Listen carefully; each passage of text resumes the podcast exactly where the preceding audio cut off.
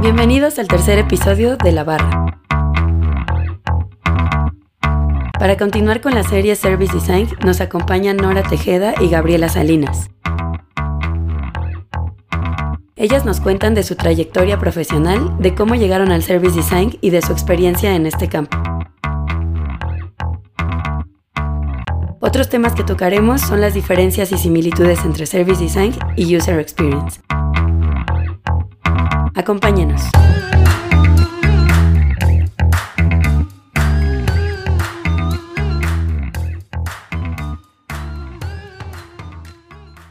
¿Qué haces? ¿A qué te dedicas? Este, bueno, ¿Y dónde? este, yo soy, cons- o sea, hoy por hoy soy consultora de diseño de servicios en BBVA Bancomer. Este, somos una, o sea, el área de, de diseño de servicios yo creo que es de las más grandes que hay en, en México y seguro en Latinoamérica, por lo menos en la banca, en, en- la industria financiera. Y ahorita somos creo que ya 12, no me creas mucho, pero somos como 12 diseñadores, diseñadores de servicios y somos parte del área de UX. Eh, entonces, pues ahí, o sea, como que me involucro en proyectos que son, este, pues sí, orientados como al tema de transformación digital en Bancomer, pero que tienen componentes de diseño de servicio eh, y pues también un poco de diseño estratégico. Eh, y eso es lo que hago de 9 a 5 o más a veces. Eh, Wow. cuando no hago eso, eh, 1 a 5 es bastante estándar, ¿no? No sé, o me han mentido todo este tiempo. Eh, cuando no hago eso, pues con Gaby, eh, pues gestionamos o somos managers, digamos, fundadoras de Service Design MX, que pues ahorita es una, una iniciativa como de formación en diseño de servicios. Sí, hablamos de eso en el capítulo anterior. Y probablemente ahorita nos van a poder platicar más acerca de, de eso. Eh, Gaby. Yo luego no sé como por dónde empezar, me gusta más empezar de atrás para adelante, entonces siempre lo que digo es soy de Monterrey, empecé siendo diseñadora gráfica, estudié ahí en el CEDIM y con el tiempo empecé a entrar a este tema de innovación, de diseño estratégico, trabajé tres años en una consultoría que se llama Idea Couture, que es una agencia internacional de innovación. Eh, fue justo por parte de ese trabajo que me vine a la Ciudad de México hace cuatro años. Después de eso estuve un ratito freelance y haciendo como consultoría ya como yo sola. Y apareció la oportunidad de estar en Vancomer, entonces ahí estuve casi dos años, también como Nora haciendo diseño de servicios ya como más formal. Y tiene tres meses, súper poquito, que me cambié, los dejé. Nos dejó. Y ahora estoy en GBM, que es una casa de bolsa, y estoy empezando el área de Service Design. Grupo Bursátil Mexicano. Sí, Cool. Ahora, Sí. Platicaste rápidamente, dijiste, ¿estaban dentro del área de UX? en Nosotros, eh, o sea, el, ajá, el área de, de, se llama de diseño y UX. En Vancomer tiene pues varias subáreas. Eh, Entonces, pues el core es sí, UX y UI, o sea, UI visual. Eh, y también tenemos eh, diseño de servicios, tenemos eh, copywriting y tenemos otras que le llamamos Creative Tech, digamos, que es como la interfaz con eh, pues las áreas de desarrollo. Entonces vivimos todos juntos, hoy creo que ya somos 112 personas, algo así, y sigue creciendo, es mucha gente. Mucha, mucha gente. Es, es, es un reto que sea tanta gente, pero creo que también refleja como el, este, pues el ímpetu transformador que trae, o sea, que trae Vancomer y, y, pues que sí están pensando en, O, sea, o sea, en lo- serio dentro, del, dentro del área, todos están al mismo nivel en ese sentido. Las, las disciplinas, claro. Eh, las disciplinas sí, o sea, eh, sí, sí, depende mucho de los proyectos. O sea, en de- debo admitir porque estamos hablando en general de productos digitales, que, que UX tiene pues mucho peso, Sí. eh, pero en aquellos proyectos que son como, como más estratégicos por su naturaleza, eh, pues también diseño de servicios tiene, tiene mucho peso. Y depende del proyecto, te diré que depende del proyecto, no es nada absoluto. Sí. Y igual mencionabas, Gaby, eh, que llegaste a Service Design, pero eh, en aquel tiempo tal cual se llamaba Service Design. O sea, al No. momento que entraste. De hecho, fue un momento muy particular en el que entré porque estaban apenas empezando el área de UX en Vancomer, así como se le conoce ahora. Antes tenían un área de diseño como, creo que más tradicional y más también como mm, de sistemas o algo así, como era una cosa extraña. Y entonces entra Benjamín eh, y como yo creo que unos cuatro meses después empieza a formalizar el área. Entonces a mí me toca entrar en el primer batch, éramos solo dos personas que estábamos haciendo lo que parecía ser diseño estratégico. Entonces, eh, creo que fue parecía. Porque es que te toca hacer de todo y a veces haces research, a veces haces UX research, o sea, como desde etnográfico y exploratorio, dependiendo del proyecto, hasta a veces también te toca hacer del wireframe, así como Dios te da a entender, porque no somos UX, somos service designer.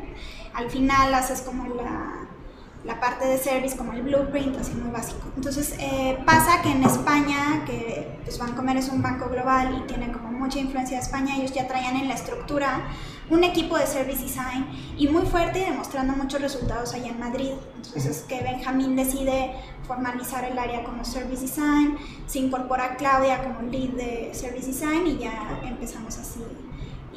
y justo como unos cuatro o cinco meses después es que empieza a crecer y ya es el momento ese en el que entra Nora, Tania, Adriana, Priscila, o sea, como ese, también es como, yo le veo la segunda generación de service designers en Banco. Tal cual, la segunda. Sí. ¿Sabe? Creo que para el mundo, como ustedes fueron las primeras en como expresarlo tal cual al resto de las otras de las otras áreas, creo que ah, para a muchos, para mí al menos, era la primera generación.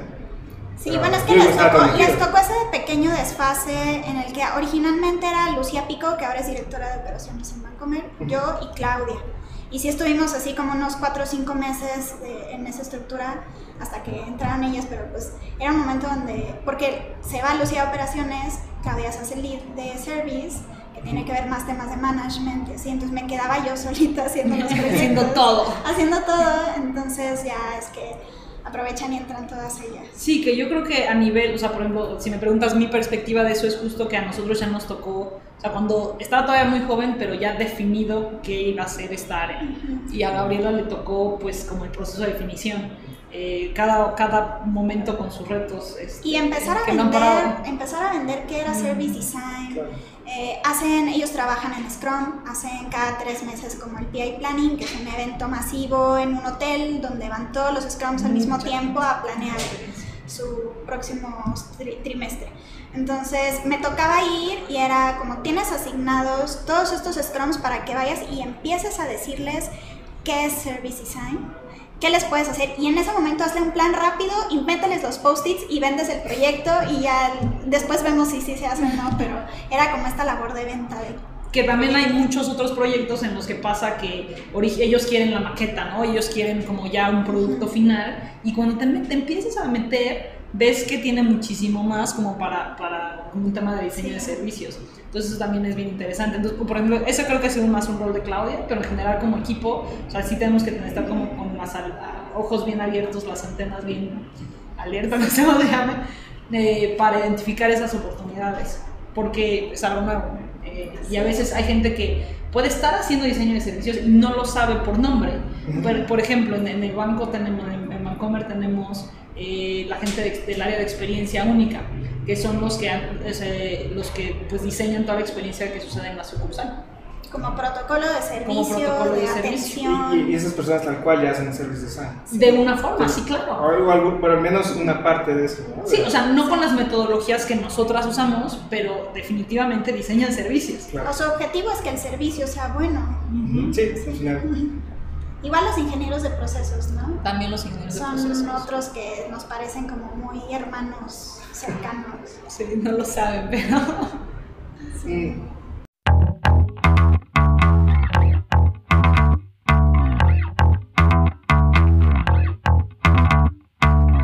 Entonces, Ah, bueno, ya entrando al, tema de evangelización, entonces, ¿cuál ha sido el reto más grande que se han encontrado con todos estos grupos que para Dios son es nuevo el, concepto, pero al mismo tiempo están conectados? Mm, desde mi perspectiva, yo te diría que el reto más grande que veo es, o sea, como que se le dé a la disciplina, o sea, como al la disciplina de diseño de servicios, y no tanto como disciplina, sino que se le dé espacio a hacer las cosas que podrían, pueden resultar en como un muy buen diseño de servicios y que pueden beneficiar a los proyectos eh, en, pues, en, muchas formas, ¿no? Porque todavía tenemos el mindset de ir directo a, un producto, de salir rápido al mercado, que sí es mucho la naturaleza de, como del desarrollo ágil.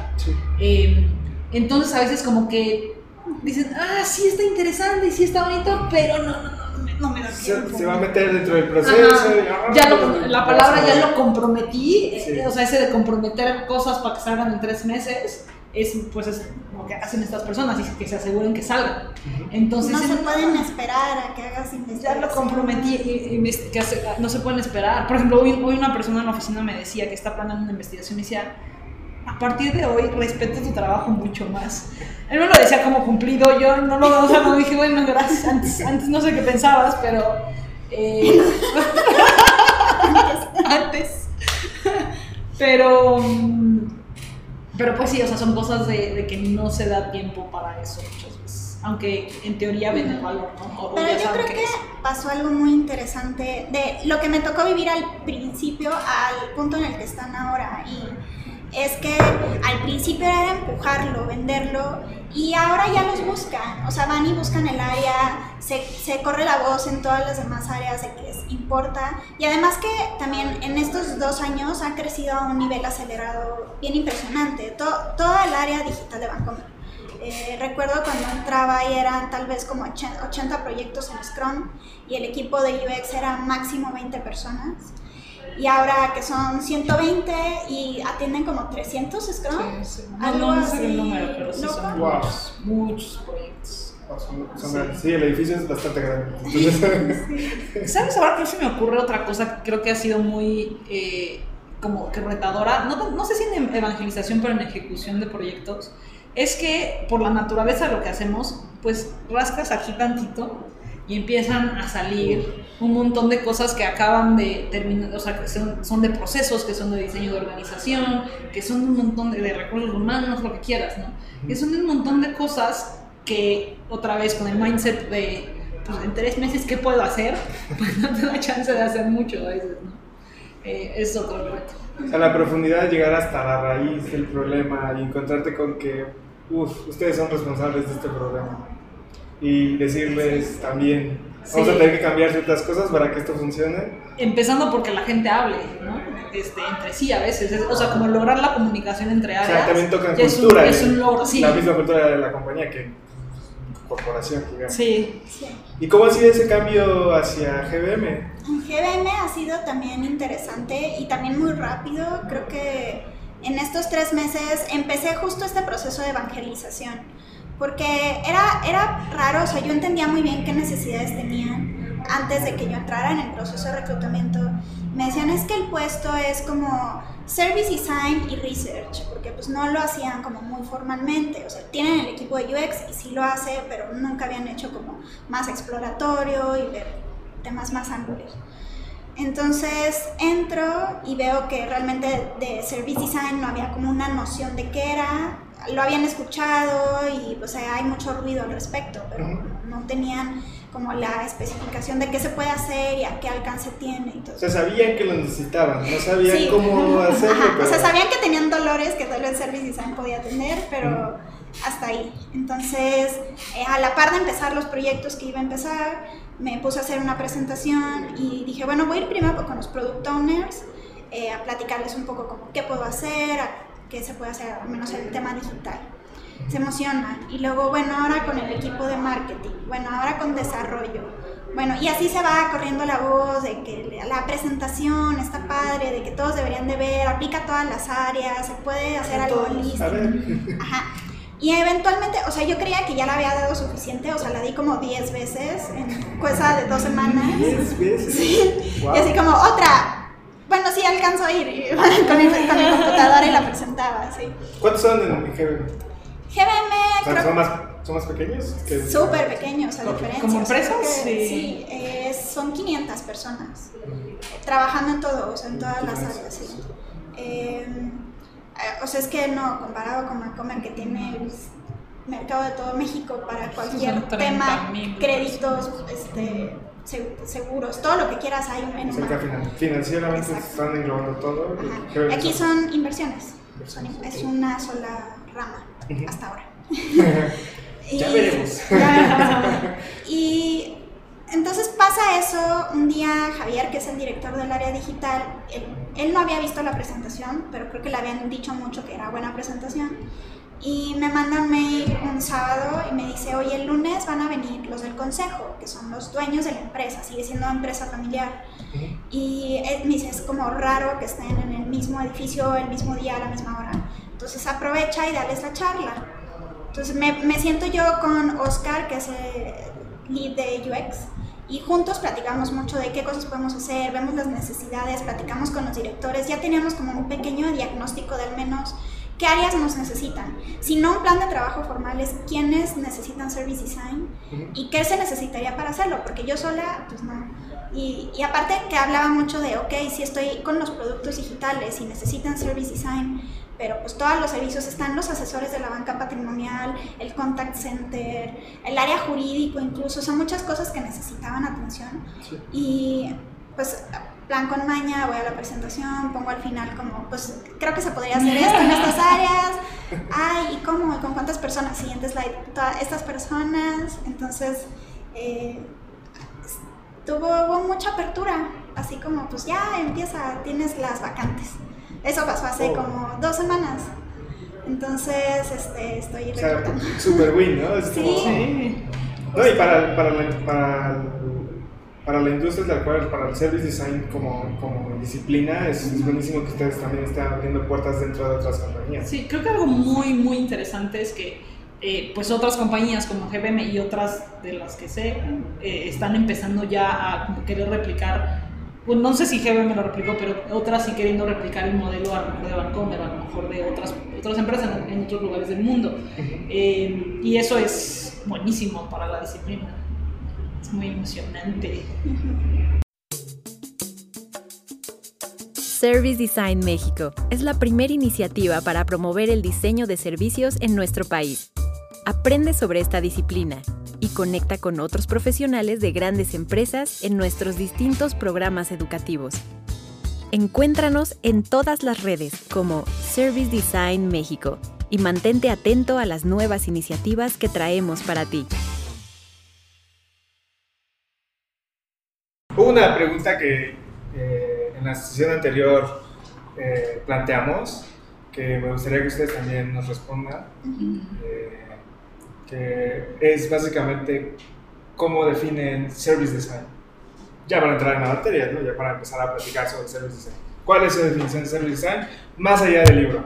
Más allá de lo que ya está definido en los libros, para ustedes, ¿qué es service design? O sea, para mí, sí, es que iba, iba a tratar, me estaba tratando de acordar de una que me gusta mucho que es del libro, pero no la voy a usar. Sí, del libro, no, y aparte yo había traído notas así como de... eh, no, no traía la descripción. Eh, Sí, no hay que ser trampa. Bueno, si quieres. Pues para mí el diseño de servicios es como una disciplina, es un conjunto de métodos y herramientas que ayudan a este, pues diseñar o resolver problemas relativos a servicios. Eso quiere decir que son pues, experiencias que suceden en pues across, perdón por el pochismo, diferentes puntos de contacto. Eh, entonces, por ejemplo, yo hace poquito platicaba con, este, fui a un viaje a Italia y me quería una práctica de diseño de servicios y me decían, este, oye, ¿por qué? O sea, ¿qué haces, no? O sea, pues yo soy diseñadora de servicios. Y era gente familiarizada con diseño de servicios, pero no, digo, con UX, pero no con diseño de servicios. Y les platicaba, no, pues es que es una dise- herramienta, es el diseño, este, para experiencias. Me decían, pero es como UX, ¿no? Y yo, sí, pero aplicada al servicio, a servicios. Entonces, es, es, eso es una distinción bien importante, porque sí, los servicios son de una naturaleza distinta, pero también entra un debate, ¿no? De que cuándo empieza un cuándo es, es un servicio, cuándo un producto genera una experiencia que, que, que en contexto es un servicio también. Eh, entonces, básicamente es como UX para servicios. Y te la pongo más difícil. ¿Qué es un servicio? ¿Qué es un servicio? No, no Pues, es difícil, tal vez. pues, donde este, pues yo sí, es una, es una experiencia, bueno, hay como también definición by the book, que tampoco me acuerdo muy bien siempre, pero yo lo definía como una experiencia que sucede eh, a través de diferentes puntos de contacto en el tiempo. Ok. Y tiene otras características como que es int- intangible, insustancial, etcétera, pero me quedo con la que dije, que no es del libro. Yo le, como, doy clases en, en universidad y en maestría. Y siempre que to- toco el tema de service design, Eh, creo que sí es un tema de la industria que hay muchas definiciones y no, como tratamos de explicarlo lo mejor posible para la persona que lo escucha por primera vez. Entonces yo he tratado de hacer como un mashup, así mi Frankenstein de definición de lo que me va gustando de cada cosa. Y de pronto digo, es como orquestar diferentes áreas y disciplinas para ver el servicio holístico, que creo que la diferencia luego de UX es que UX es un producto, entonces están, realmente es un touch point, ahorita dice Nora que es como eh, lograr un fin a través de muchos puntos de contacto, el digital es un punto, pero si no estás viendo todo lo que hay alrededor, en realidad tu, tu producto no vive ahí en ese lugar. Entonces trato de explicar está, hay que orquestar y ver diferentes actores también en el UX yo lo veo que es como muy con el usuario, quien al final es tu única ventana a través de la pantalla con, con quien interactúas. Pero en un servicio no, en un servicio está el staff, están los proveedores, están los stakeholders también interactuando ahí, además del usuario. Entonces creo que eso aporta mucho. Creo, que también definitivamente hay un, hay un tema de co-creación eh, con estos actores y creo que ya. a, mí, a mí se me hace una excelente definición, o sea, y concuerdo, pero a veces, a veces me frustra un poco esto, o sea, que eh, a nivel industria, y esto es a nivel industria, justamente UX está muy limitado a veces, y discúlpenme a la gente que hace UX. Aquí ya eh, Bueno, entonces voy a retirar mi no? no, pero, o sea, que sí, que, y particularmente en México sí está muy limitado a, a o sea, como solo el diseño del producto digital. Cuando en, método, en, método es, o sea, sí, o sea, incluye muchas de las cosas que comparten muchísimas cosas, comparten muchísimas cosas. Yo estoy segura que ustedes son de los que hacen UX de verdad, entonces, este, no me preocupa, pero eso me, me, frustra que a veces limitemos UX a, a solo el producto Algo que me sorprendió muchísimo cuando empecé a, leer un poquito más de Service fue una de las herramientas que usan, que es la de los blueprints que hemos estado mencionando. Eh, como es muy parecido a, a, otras herramientas que se usan en, tal cual en UX, pero al mismo tiempo lo que lo diferencia, como hablan, son las diferentes capas que tocan. Eso sí es muy particular. Y cómo es realmente... Yo, yo lo vi en un principio como una evolución, porque fue como vi primero una cosa y luego vi otra, entonces mi, naturalmente mi pensamiento fue, esto es una evolución de lo que yo ya sabía. Pero en realidad, cuando me, cuando me puse a leer un poco más, es, es algo que ya existía desde hace un rato, que ahora le estamos dando un nombre, pero que básicamente la eh, UX em, eh, es envuelto por este rollo de, de, diseño de servicios. Entonces ahí me gustaría que me platicaran un poco más qué opinan de la historia, porque hasta ahora estamos hablando de servicios. Mm. Bueno, voy a, voy a tomar también el tema del blueprint, porque creo que es además esta herramienta que justo permite esta orquestación de la que hablaba. Eh, como toda la organización, verla holísticamente como una misma cosa, a diferentes capas, en diferentes momentos, con diferentes usuarios. O sea, creo que es como el punto perfecto donde haces mashup de todas las cosas que tienes y puedes ver bien como esto y idear y ver el futuro donde quieres ir. realmente te sirve para muchas cosas. Comunicas aparte, no sé. Sí, o sea, yo coincido con Gabriela y creo que, o sea, a tu pregunta de por qué ahorita, eh, o sea, digo, particularmente estos métodos, este, diseño de servicios siempre ha existido, ¿no? O sea, no con el nombre y creo que eh, actualmente, o sea, es como una evolución del nivel de complejidad, ¿no? Eh, o, o, como cambiar la perspectiva a diferentes niveles de complejidad. Porque como decíamos, UX se enfoca a lo mejor en este, como un solo punto de contacto, ¿no? Y, el, y todo el diseño que sucede, alrededor. Pero entonces, eh, por la complejidad de los, de, no de los sistemas, de los, este, pues del entorno en el que estamos, te empiezas a preocupar por pues más cosas. Y, y, a mí me recuerdo mucho una gráfica muy buena que justamente describe cómo pasamos de o sea, productos a servicios y después a sistemas porque pues también los sistemas como se interconectan, o sea, las implicaciones que tienen para las personas y para los negocios y para todos los actores, pues crea dinámicas que nos afectan también hacia abajo. Entonces siento que es, solo un cambio de perspectiva de disciplinas que van evolucionando pues como en cascada. Y que creo que también los usuarios ahora ya es de parte del usuario y de parte de la empresa, o sea, la empresa necesita innovar y diferenciarse y por mucho tiempo el diferenciador fue lo digital. Entonces, ¿quién era el más disruptivo en la nueva app y ahora el chatbot y no sé qué? Y qué padre, pero luego, no sé, reservas un boleto de avión en tu app super cool o hasta en el chatbot de la aerolínea y vas al aeropuerto y te toca lo peor y huele feo y te tratan mal y se les pierden tus maletas. Se sienten dos, dos cosas muy diferentes cuando están Y eso mismo, y luego las empresas dicen, oye, ¿por qué nos odian? ¿Por qué se quejan de nosotros? Y el servicio apesta y no los eh, tweets así horribles. Ves los contact centers y llamadas de personas demasiado frustradas. Es como no puedes destinar todo tu presupuesto y todo tu enfoque a solo mejorar y mejorar y mejorar el app y olvidar toda esta otra parte. Claro, sí, justo ahora que lo mencionan tiene todo el sentido del mundo, o sea, de, de repente todos pues sí diseñaban servicios, pues, pero desde la perspectiva muy física. O sea, como que había este entendimiento de que pues el eh, atención a clientes, tal vez el contact center, tal cual era otro de esos puntos. Pero de repente entra un tercer punto en el que estas personas que hacían este diseño de servicios ya no eran tan expertas y dijeron, bueno, pues dejémoselos a UXers, ¿no? Sí. UXers.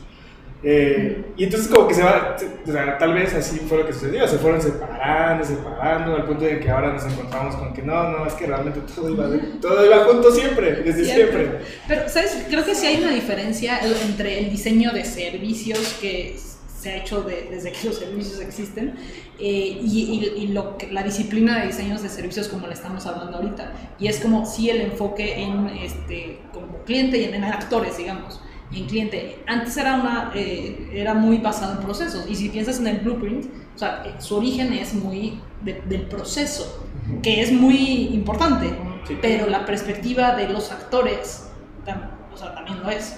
Creo que esa es como la versión o sea, de lo que estamos hablando ahorita, también lo más moderno, tanto para UX como para Service Design.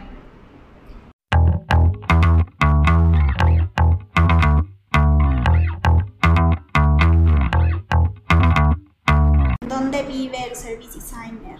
O sea, si vive dentro de UX, si vive como área sola. Si es un área sola, entonces es un silo, entonces cómo vamos a evangelizar de que hay que romper silos, pero al mismo tiempo somos nosotros solos. Un silo, ¿podrías aclararnos el concepto? El concepto de silo son cuando en una organización trabajan las áreas independientes de las otras, no se conectan entre sí, no se comunican entre sí, guardan su información solo ellos y es como si fueran casi agencias independientes y eventualmente esto repercute en la experiencia del usuario porque te das cuenta que, la, que hay... diferentes direcciones. Sí, cosas rotas que no se están comunicando. No conectadas. Ajá. Entonces pasa mucho como, igual la pregunta es también con el equipo de UX, si van a estar con los equipos Scrum embebidos ahí trabajando, si van a estar solos como gremio, porque también como gremio te alimentas un montón de lo que los demás opinan lo que los demás piensan. Si estás hasta en un equipo operativo como service designer, podrías estar metido en el área del contact center y estar viviendo lo que ellos ven todos los días. Entonces, como, y es tema de la industria, o sea, no hay... Sí, es un proceso. Eh, creo que no, no hay regla.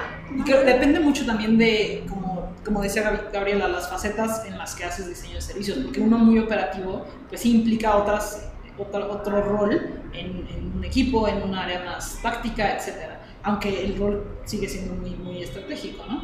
Eh, a mí lo que, yo, lo que estoy pensando en relación, por ejemplo, a Vancomer, es que me hace sentido que estén eh, como una unidad aparte, pero eso no quiere decir que sean silos, porque el, el, rol, por su naturaleza, es como, es como, lo siento como pegamento, o sea, si tienes un montón de canicas y, y le pones gotas de pegamento de agua lo que sea, se, se, se expande y como que empieza a pues permear. permear a todo el ecosistema y creo que ese es mucho nuestro rol, o sea, como ayudar a conectar diferentes piezas o silos de personas que pues no se hablan, hay que ayudarlas a hablar, hay que ayudarlas a ver la perspectiva del otro o a entender cómo todos tendríamos que hablar juntos o trabajar juntos para que se den las cosas. Entonces parte de sus responsabilidades es también pues, ir a conectar el resto de los equipos, ¿no? Para que no se surjan estos sí. Sí, o sea, o sea, como responsabilidad explícita quizás no, pero, o sea, para hacer un, un proyecto eh, bien hecho, Sí, yo creo que aparte de un buen service designer debe de ser esa visión eh, no trabajas tú solo, entonces tienes que extender tu trabajo a tu equipo. ¿Y quién es tu equipo? No necesariamente es UX, o sea, aunque ahorita viven muchos equipos de service design dentro de UX, no es con ellos, y ni siquiera es con el product owner, es con todos los que están en la cadenita que forma el servicio.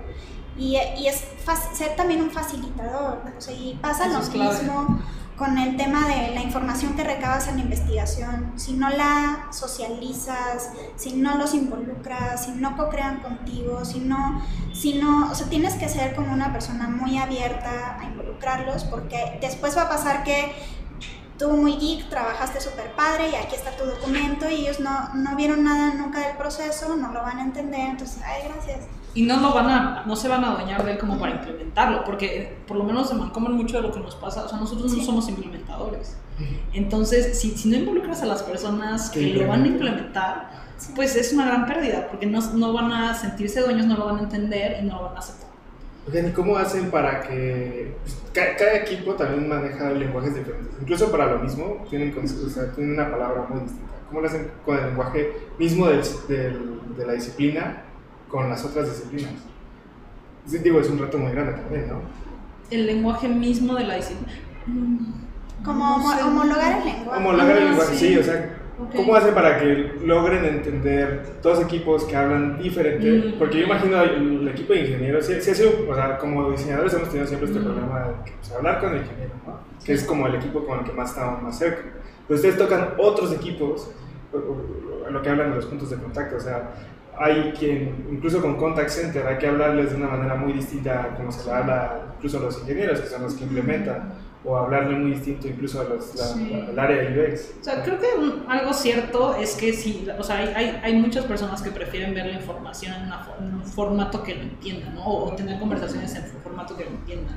Eh, y a veces sí hay que dárselos. Eh, y creo que una, independientemente de eso o sobre eso, creo que una de las habilidades de un diseñador de servicios es como, como tener la sensibilidad de, o sea, de adecuar y modular las conversaciones para, para lograr eso, que todos nos entendamos. Y otra cosa como ya más de, como de truco, que a mí me ha funcionado muy bien, es como invitarlos a ver la perspectiva del otro, ¿no? O sea, no, no así a nivel de empatía de, oye, entiende, sino decir, oye, hoy en, este, en esta dinámica, o sea, tú, tú no eres negocio, tú eres el usuario, un usuario que acaba de perder su tarjeta de crédito.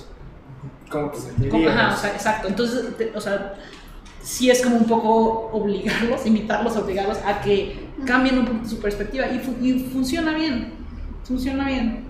Sí, creo que lo hacemos mucho también al momento de visualizar herramientas todo este tema justo de los blueprints, los journeys, todas estas herramientas muy visuales ayudan a comunicar y aparte a que otras áreas vean que el lenguaje es similar. O sea, me pasaba con estos ingenieros de proceso que eh, tenían todo mapeado en un diagrama de flujo.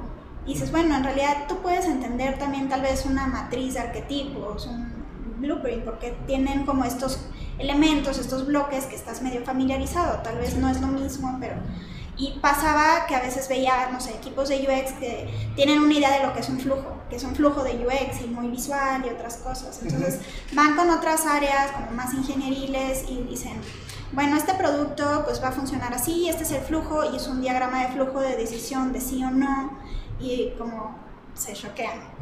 Entonces, como tratar de ser este puente, traducir cosas, también a veces el puente a UX, porque también ellos están más cercanos a la implementación definitivamente y a veces no tan cerca a negocio, no tan cerca a otras áreas que... Entonces estamos ahí en medio como tratando de comunicar todos estos hallazgos. O sea, cuando hablas de homologar no es tal cual cambiar la, con los conceptos de la gente, es tratar de que se entiendan, no, no, tal cual como el papel de traductores, pero sí de que todos entiendan. Es que lo que Gabriela decía del rol, creo que el rol del diseñador de servicios sí es mucho de, fácil de facilitación, y creo que eso es como nosotros tenemos que entender que que nosotros no estamos, o sea, es co-creación y tenemos que entender que no vamos a llegar y dar las respuestas. Las respuestas van a venir de, de estos diferentes grupos y de estos actores. Y en ese sentido, pues sí van a, o sea, van a tener su, su forma de, ver el mundo y su forma de expresarlo, pero hay otro que viene allá con el que vamos a trabajar que también lo ve de forma diferente. Entonces, cuando, o sea, como este, este rol es de ayudarlos a, a ver que están hablando de lo mismo, ¿no? eh, a lo mejor en diferentes facetas. y, y, pues eso es bien importante.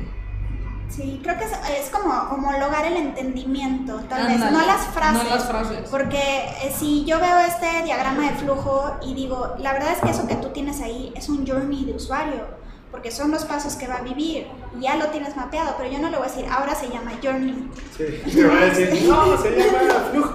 Sí. Pero más el entendimiento de, oye, sí pensaste que esto también lo vive un ser humano y lo, lo siente así, tiene emociones y puntos altos, puntos bajos, como empezar a integrar sus conocimientos con los de otras áreas. Así termina nuestro tercer episodio de Service Design. Agradecemos a Nora Tejeda y Gabriela Salinas por acompañarnos y a Omar Tosca por dirigir la conversación. Los esperamos la próxima semana para la cuarta y última entrega de esta serie. Hablaremos sobre empatía con el usuario al diseñar y de los pasos para ser un service designer. Síganos en la barra 23 en Twitter y Facebook para dejarnos sus comentarios, sugerirnos un tema y enterarse de las fechas de la barra en vivo. Gracias por escucharnos.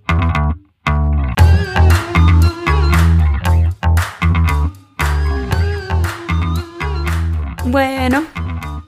Bye. the podcast you just heard was published with Anchor. Got something you want to say to the creator of this show? Send them a voice message using the Anchor app, free for iOS and Android.